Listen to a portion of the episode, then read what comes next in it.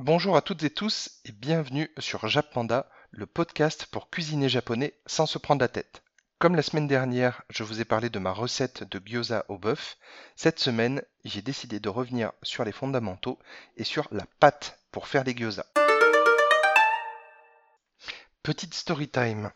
Il faut savoir que j'ai très longtemps fait des gyoza avec juste de la pâte qu'on trouve dans les supermarchés asiatiques euh, au rayon surgelé et je m'en contentais très bien.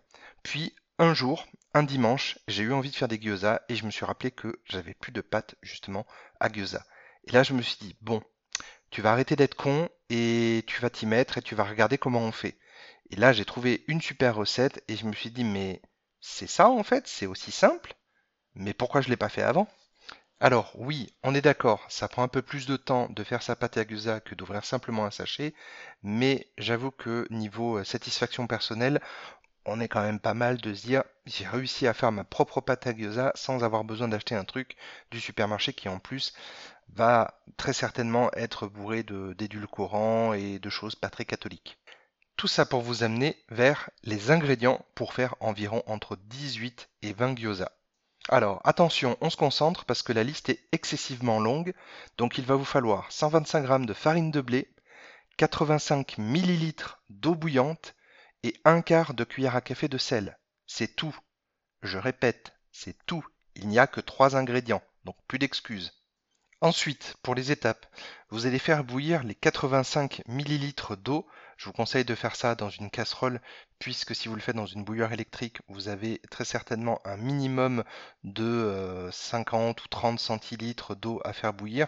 Et après, pour mesurer, si vous n'avez pas un verre mesureur en verre, si vous mettez l'eau bouillante dans un verre mesureur en plastique, vous courez à la catastrophe. Une fois que vos 85 ml d'eau ont bouilli, vous allez les verser dans un verre et vous allez ajouter le sel. Vous allez dissoudre le sel à l'aide d'une cuillère à café par exemple dans l'eau. Dans un grand saladier, vous allez tamiser la farine. Ajoutez ensuite la moitié de l'eau bouillante dans laquelle vous avez dissous le sel. Mélangez avec une cuillère en bois ou une spatule en bois comme vous voulez et vous ajoutez progressivement le reste de l'eau en remuant à chaque fois.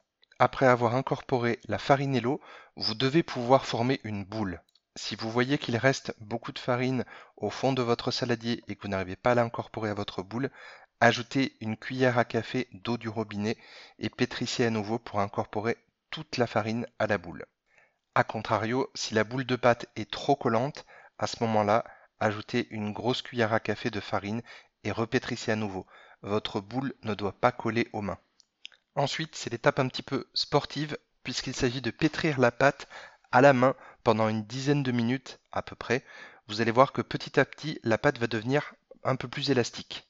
Une fois que vous avez pétri, remettez la pâte dans le saladier et ensuite vous allez la couvrir d'un linge propre et vous allez laisser reposer à température ambiante, surtout pas au réfrigérateur, pendant 30 minutes. Après cela, mettez de la maïzena sur votre plan de travail et on va passer à la confection des disques de pâte. À cette étape, deux choix s'offrent à vous. Le premier, alors, il s'agit de faire un boudin avec votre boule de pâte à gyoza. Vous allez le rouler de manière à faire un, boudin euh, à peu près d'environ, on va dire, 60 cm. Et vous allez détailler dedans au couteau entre 18 et 20 morceaux égaux à peu près. Et vous allez rouler chacun d'eux à la main pour faire des petites billes. Avec vos doigts, vous allez aplatir les petites billes pour en faire des disques de quelques centimètres de diamètre et ensuite vous allez les poser directement sur le plan de travail avec la maïzena. De là, vous allez prendre un rouleau à pâtisserie et vous allez abaisser chacun des petits disques environ à 1 mm d'épaisseur. Donc il faut vraiment que la pâte soit relativement fine et au final vous allez avoir des disques qui vont faire entre 8 et 10 cm de diamètre à peu près. Si jamais vous constatez que les disques ne sont pas parfaits, etc., ce n'est pas un souci. Et si vous êtes perfectionniste, vous pouvez toujours prendre un mug par exemple et découper avec le mug pour que ça fasse vraiment un disque.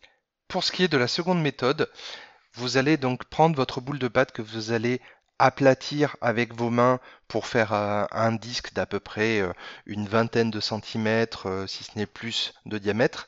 Et ensuite, vous allez au rouleau à pâtisserie, donc du coup abaisser cette pâte pareil, pour qu'elle soit à peu près à 1 mm d'épaisseur.